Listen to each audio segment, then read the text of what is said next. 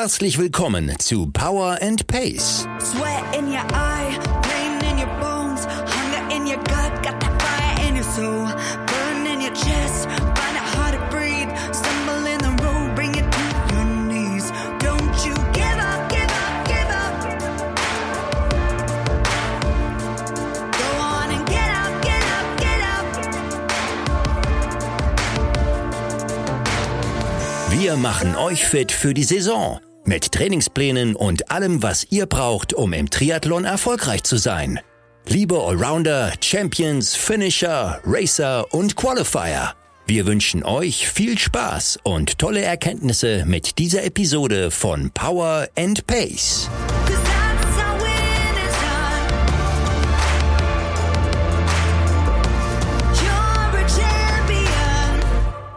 Moin Moin aus dem Norden. Hier sind wir mit einem neuen Wochenupdate und zwar für die Woche vom 7. bis 13. Juni. Es geht um die Trainingspläne der Zeitschrift Triathlon äh, und von Power und Pace. Alle, die von euch digital trainieren, für die ist das die Woche 3 aus dem Juli, nein, aus dem Juni-Plan. Ich bin meiner Zeit voraus und auch im Print ist es die dritte der fünf Wochen, die wir abgedrückt haben.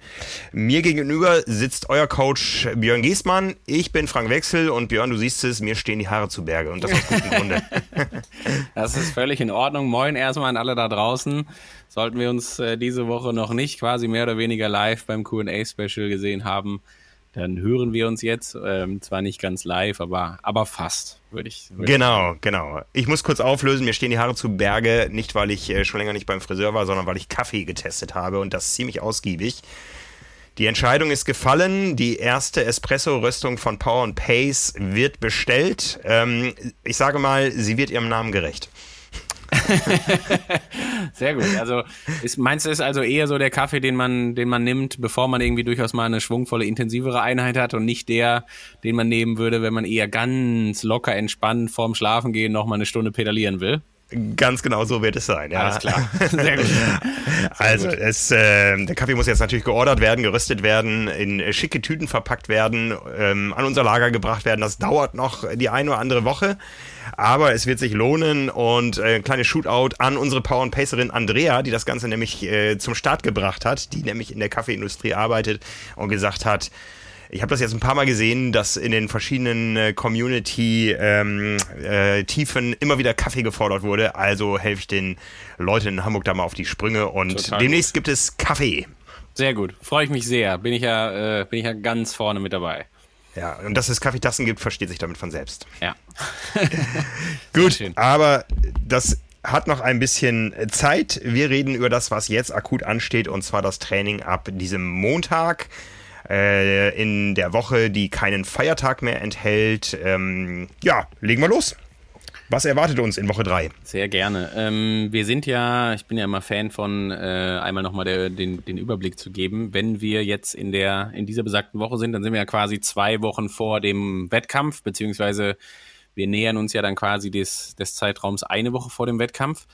Ähm, was man wahrscheinlich schon, und ich habe das im letzten Wochenbriefing schon, von, schon angesprochen, was man wahrscheinlich schon selber merkt, ist, dass so die ganz umfangreiche Zeit jetzt, ähm, also zumindest mal vor dem Do-it-yourself-Event, äh, die ist jetzt mehr oder weniger vorbei. Das heißt jetzt nicht, dass so ganz wenig trainiert wird. Also man bleibt schon noch so ein bisschen am Laufen, sage ich jetzt einfach mal. Man hält den Motor in Gang.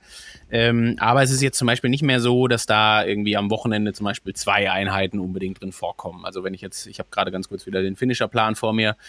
Ähm, dann stünde am Samstag eine zweistündige Einheit ein, äh, also eine Radeinheit äh, an und am Sonntag einen Lauf. Und das soll so, also ich versuche das mal grob zu umschreiben. Dafür finde ich ja immer das Wochenbriefing extrem gut, um so ein bisschen so zwischen den Zeilen zu erzählen, was ich glaube, was diese Woche auslösen sollte. Ähm, und zwar soll das eine Woche sein, bei der der Motor durchaus am Laufen gehalten wird, wo aber, wenn ich das vereinfacht zusammenfassen darf, die, die, die allgemein gespürte Belastung mh, gerade nicht nochmal unbedingt höher wird. Also es ist jetzt nicht so, es sollte nicht so sein, dass man das Gefühl hat, wenn man sich jetzt den Plan anschaut oder wenn man ihn dann auch anfängt durchzuführen von, von der kommenden Woche jetzt, dass man das Gefühl hat, dass jede Einheit äh, so aufgrund von schon bestehender Müdigkeit und so weiter und dann doch der ein oder anderen Intensität ähm, irgendwie so die allgemeine Belastung, das allgemeine Gefühl irgendwie noch ein bisschen schwieriger macht. Deswegen mhm. ähm, wäre das auch so mein klarer Ratschlag, so ein bisschen so, wie ich es in den letzten Tagen im QA-Special schon angesprochen habe beim Thema Vorbelastung. Und da sprechen wir dann ja quasi beim nächsten Wochenbriefing auf jeden Fall auch nochmal drüber, über die, über die akute Wettkampfvorbereitung. Ähm, diese Woche bietet immer gutes Potenzial, um äh, auch so die ein oder andere kleine Anpassung nochmal vorzunehmen, je nachdem, wie es einem gerade jetzt so geht.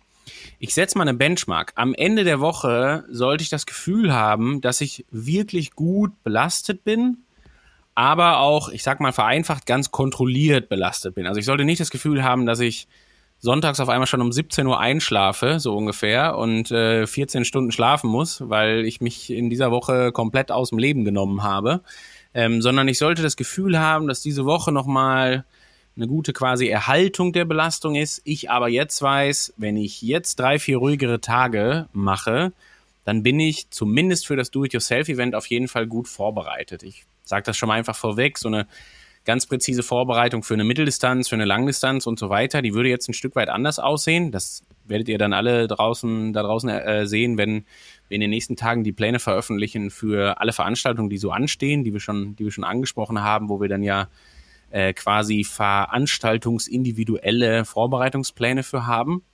Ähm, aber deswegen gerne nochmal so der Hinweis, die Woche darf gerne auch ein kleines bisschen variiert werden. Als ersten Ansatzpunkt für eine Variation würde ich immer die Intensität nehmen. Also gerne den Umfang bestmöglich aufrechterhalten. Solltet ihr aber zum Beispiel am Dienstag das Gefühl haben, dass so eine etwas intensive Radeinheit mit ein paar Schwellenintervallen eher gerade zu viel Impact wäre, dann würde ich einfach hingehen und zum Beispiel die Schwellenintervalle streichen, die Dauer gleich lassen, die G2-Intervalle gleich lassen. Fein, passt. Und dann sollte es einem nächsten Morgen eigentlich eher besser gehen, als dass es einem in Anführungsstrichen schlechter geht. Wenn es nicht so sein sollte, erhöhte Regenerationsmaßnahmen alle Register ziehen?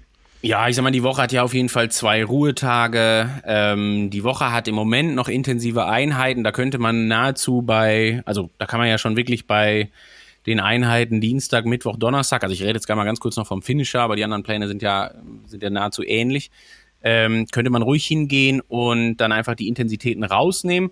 Sollte das nicht reichen, dann würde ich hingehen und am Freitag aus der Laufeinheit einen ganz lockeren, deutlich gekürzten, viel weniger intensiven, äh, sage ich mal, maximal halbstündigen Lauf, sowas um den Dreh machen. Also eigentlich mehr sowas wie ein bisschen, naja, aktive Erholung haben wir schon gesagt, ne, gibt es beim Laufen nicht so richtig, also den, den besagten Regenerationslauf. Aber das zumindest so zu machen, dass man irgendwie sagen kann, ähm, ja, dass das am Ende schon eher äh, zur aktiven Erholung beiträgt, als dass das jetzt gerade nochmal Belastung on top packt. Ja, für alle, die das bisher noch nicht so mitbekommen haben, wir haben weiterhin in den Printplänen ja Zugseiltraining abgedruckt. So steht es auch in den digitalen Plänen drin, aber unter trimark.de slash back to pool, die 2 als Ziffer, also back 2 pool, findet ihr Schwimmtrainingspläne zum Download. Zehn verschiedene, wo ihr jetzt erstmal nach eurem aktuellen Stand, nach den ersten Erfahrungen mit dem Wassergefühl, äh, euch was aussuchen könnt, wo ihr sagt, da komme ich mit weiter, da komme ich wieder rein ins Schwimmtraining und äh, da äh, passt es auch zu meiner Wettkampfvorbereitung, zu meinen Zielen. Verlängerbar sind die natürlich immer alle. Genau, und ähm, ich würde mal sagen, vor dem Hintergrund, dass man höchstwahrscheinlich gerade sechs, sieben, acht Monate gar nicht geschwommen ist, kann man da eigentlich nichts verkehrt machen, wenn man einfach dafür sorgt, äh, ins Wasser zu gehen.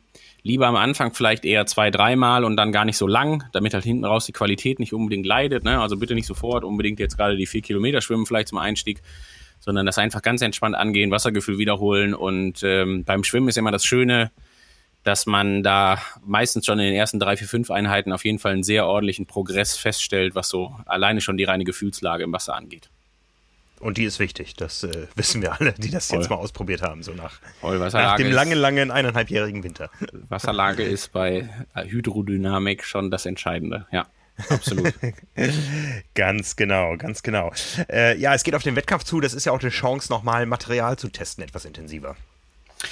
Ja, genau. Und ich sag mal, ähm, Material ist wichtig, keine Frage. Verpflegung haben wir ja wirklich in den letzten Wochen, glaube ich, ähm, genügend Einheiten gehabt, wo man das alles entsprechend testen konnte und so weiter. Beim Material würde ich mir immer jetzt die Frage stellen, ähm, also da sicherlich gerne mal so die ein oder andere Wettkampfeinheit, äh, Trainingseinheit im Hinblick auf den Do-it-yourself-Wettkampf ähm, vielleicht schon mal so im Ansatzweise im Wettkampfmaterial machen. Ich würde die letzten, also die letzten richtigen Einheiten auf jeden Fall einmal so machen, dass man das komplette Wettkampf-Setup mal einmal getestet hat. Also durchaus mal den Einteiler angezogen hat, durchaus mal den gegebenenfalls Aerohelm aufgezogen hat, vielleicht auch mal die Wettkampflaufräder wieder außer, außer Garage, Abstellkammer, wo auch immer geholt haben, wenn man die in den letzten Wochen nicht gebraucht hat und so weiter. Das sind alles immer so Dinge, wo natürlich beim Do-it-yourself-Event sollte das dann da schief gehen, dann ist es nicht ganz so tragisch sicherlich wie bei einem richtigen Wettkampf. Aber das wären auch doofe Fehler, sage ich mal, mit denen man sich dann so ein, so ein angestrebtes Wochenende auch so ein kleines bisschen versauen könnte, wenn man dann auf einmal feststellt, dass äh, der Hinterreifen doch ganz schön porös war und der halt nach 20 Kilometern platt gegangen ist und man statt irgendwie einen Do-it-yourself-Wettkampf jetzt irgendwie schauen muss, wie man, wie man wieder nach Hause kommt und so weiter. Das möchte man halt auf keinen Fall. Deswegen das gerne einmal ausprobieren. Und ich sag mal, ich werde ja nicht müde, das immer mal wieder zu sagen.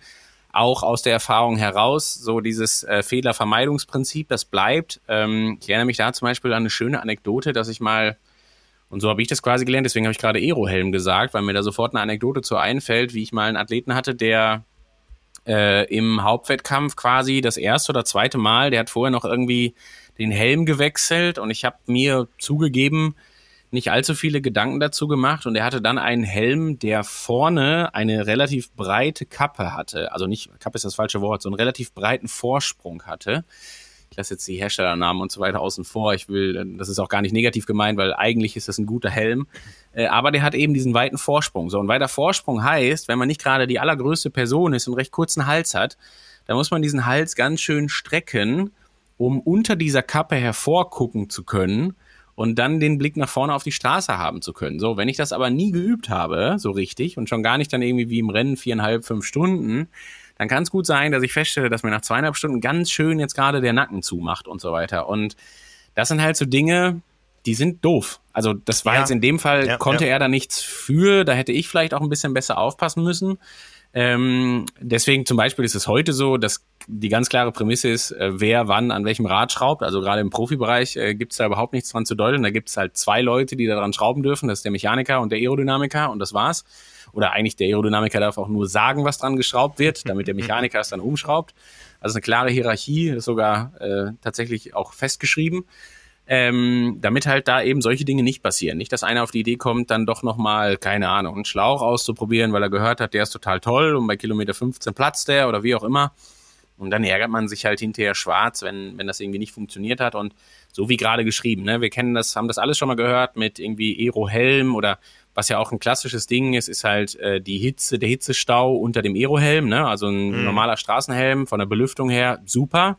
Wenn ich dann plötzlich einen Aerohelm aufhab, der vielleicht recht dicht ist und so weiter, der ein Visier hat und so, kann schon mal gut sein, dass ich, wenn dann beim Do-it-yourself-Event äh, es draußen irgendwie 25, 30 Grad sind, dass ich mich am Ende erschrecke, wie ich unter dem Ding am Ölen bin und so. Und vielleicht halt ja, ja. Äh, irgendwie das Problem habe, dass ich hinterher sogar einen kleinen Hitzekoller kriege. Und das ist natürlich alles so Dinge, die man dann auf jeden Fall vermeiden will. Ne? Und deswegen finde ich es immer gut, solche Trainingseinheiten zu nutzen, um den Einteiler auszuprobieren, die Wettkampflaufräder zu haben, um ja alles, was so dazugehört, den, den Helm entsprechend zu haben, die Verpflegung passend angebracht zu haben, weil das genau das gleiche Spiel. Da will ich halt nicht feststellen, dass dann ja doch irgendwie da eine Schraube im Trinksystem fehlte und das bei Kilometer 70 abgefallen ist und sowas halt. Ja, auch so ein Ding, wenn man gerade auf, so wie jetzt hier in Nordamerika irgendwie ein Rennen gemacht hat, wo die Straßen Schlaglöcher haben, die die eher kraterartig manchmal sind, da äh, hat, glaube ich, gefühlt jeder Zweite seine Aeroflasche verloren. Man muss mhm. ein ganz kleines bisschen aber auch sagen, ja, ist auch ein bisschen selber schuld. Ne? Dann vielleicht lieber, wenn es dir so wichtig ist, dass da deine ganze Verpflegung drin ist, dann lieber auf Nummer sicher gehen und das Ding irgendwie so platzieren oder mit so einer Flasche befestigen, dass das halt eben nicht passiert, dass die halt, dass halt mhm. halt rausfällt. Mhm. Never change a winning team. Ich erinnere mich gerade an die Anekdote, wir hatten das mal auf Hawaii, ein deutscher Hawaii-Favorit äh, ist mit seinem Manager angereist und der Manager hat ihm noch einen neuen äh, Pedalsponsor vermacht in den Tagen vor dem Rennen und da wurden noch die Pedale getauscht.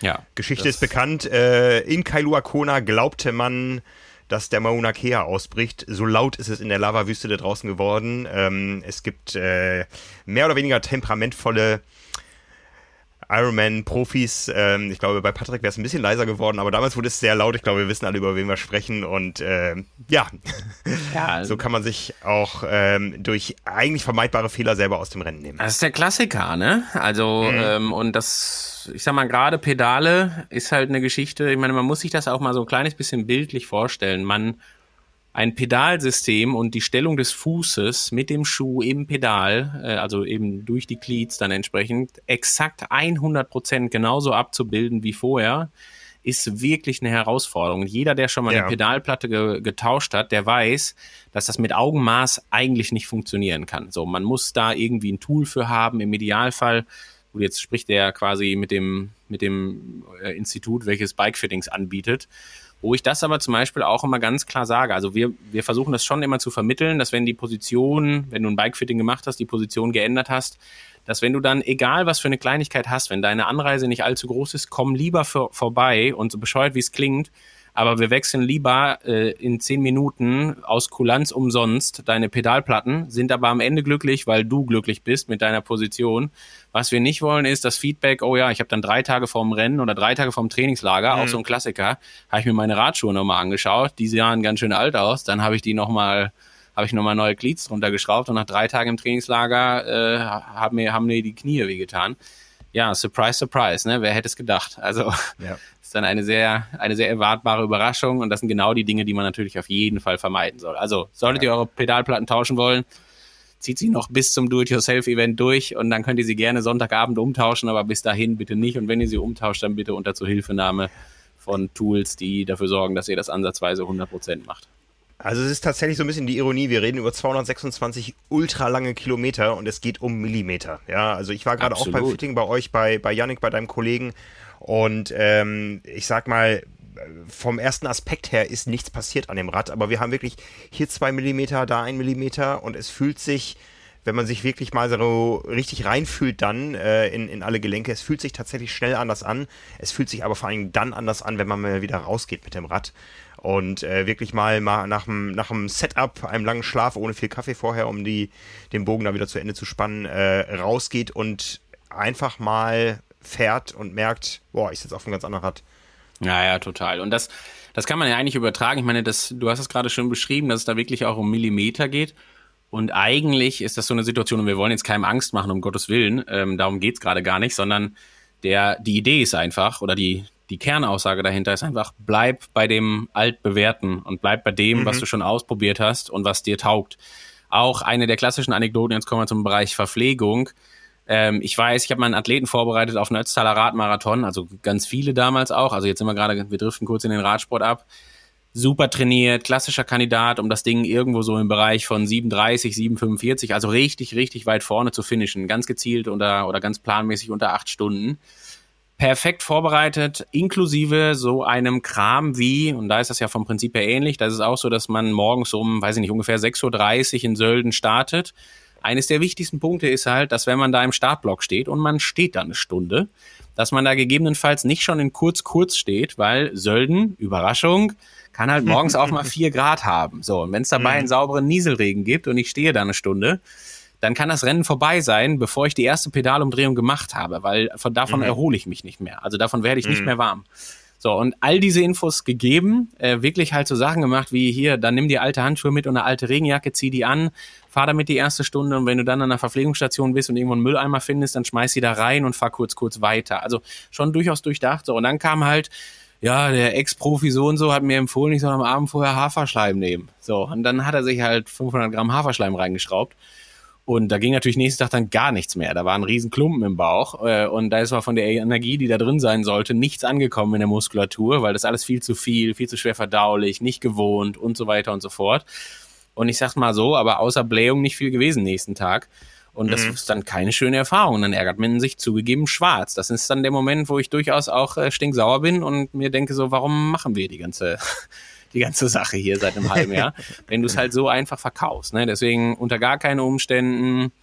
Also auch zum Beispiel da bin ich ein großer Fan, egal ob es jetzt Verpflegung ist, Material und so weiter und so fort. Keep it simple. Mach am Vortag, auch vor einem Wettkampf, ist das, wo du dir sicher bist, dass du das verträgst. Und wenn du das Gefühl hast, dass das vielleicht nicht 100 Prozent äh, das ist, was die wissenschaftliche Literatur sagen würde, was du essen solltest, weil vielleicht noch ein paar wenig mittelkettige Fettsäuren drin sind, so ungefähr. Mag sein, probier es aber bitte nicht am Tag vorher aus. Also mach es dann bitte danach und schau erstmal, ob du das Kokosfett oder die Kokosmilch und so weiter und so fort wirklich auch verträgst und nicht so auf Zuruf ausprobieren und dann feststellen, hm, gibt ja Durchfall, weil wirklich keine schöne Idee, ne? Genau. Ja. Und deswegen, also das muss so ein bisschen das Prinzip dieser Woche sein, dass man all das einmal vielleicht auch angetestet hat, dass man sich auf jeden Fall die passende Erholung holt, irgendwo da, ähm, wo man vielleicht noch die eine oder andere Einheit anpassen kann. Haben wir, glaube ich, gut gerade ähm, einiges so zwischen den Zeilen erzählt. Und dann sollte man aus dieser Woche rausgehen, ganz zuversichtlich sein und dann immer dran denken, dass so die Tage dann danach, ne, wie gesagt, da sprechen wir dann beim nächsten Mal drüber, das ist ja die ersten vier Tage, hat das ja nichts mehr mit Training zu tun. Das ist ja reine, entweder Erholung oder aktive Erholung, ähm, je nachdem, ob es ein Ruhetag ist oder mit leichter Bewegung einhergeht. Und dann holen wir uns auch passend die Aktivierung und dann äh, kann es losgehen in den, in den Do-it-yourself-Triathlon. Ja, darüber sprechen wir dann in dem Wochenbriefing für die Rennwoche. Für alle, die es nicht mitbekommen haben, am Mittwochabend dieser Woche haben wir eine äh, QA-Session gemacht, äh, sind auf diese spezielle Vorbereitung auf unser Do-It-Yourself-Event eingegangen. Das Ganze haben wir live auf YouTube gestreamt. Leider hat uns die Telekom ein bisschen im Stich gelassen und unsere Upload-Bandbreite gedrosselt. Ähm, die Bilder ruckeln etwas, aber im Ton, und darum ging es uns, ist alles gut verständlich. Wir haben viele interessante Fragen bekommen. Björn hat sehr, sehr intensiv darauf geantwortet. Also es war eine großartige Session, die richtig viel Spaß gemacht hat. Die findet ihr auf YouTube auf unserem Kanal äh, Triathlon Insider. Und äh, wenn ihr von FAQs und QAs nicht genug bekommen könnt, äh, am Donnerstag streamen wir wieder live die Athletik mit Ulrike. Und die steht auch anschließend für Fragen zur Verfügung. Das machen wir ja alle paar Wochen mal, dass wir einfach nach dem Turnen drin bleiben und da könnt ihr eure Fragen stellen. Wie jede Woche, das heißt, in der vergangenen Woche hatten wir einen Feiertag, aber wie jede Woche Donnerstag sonst um 19 Uhr live auf YouTube. Perfekt. Ja, Freue mich sehr drauf. knackig. Alle, allen viel Spaß da draußen. Ähm, horcht ein wenig in euch rein, testet ein bisschen noch aus, was final noch einmal getestet werden muss. Schreibt es euch vielleicht sogar runter, was gut geklappt hat, was vielleicht noch Potenzial bietet, um es beim nächsten Mal besser zu machen und so weiter. Und dann drücke ich die Daumen, dass das alles gut funktioniert. Ja, euch viel Spaß da draußen. Björn, dir vielen Dank. Danke. Natürlich lassen wir euch nicht ziehen ohne die Hymne. Viel Spaß dabei. Grüße an alle. Tschüss. Sweat in your eye, pain in your bones, hunger in your gut, got that fire in your soul. Burn in your chest,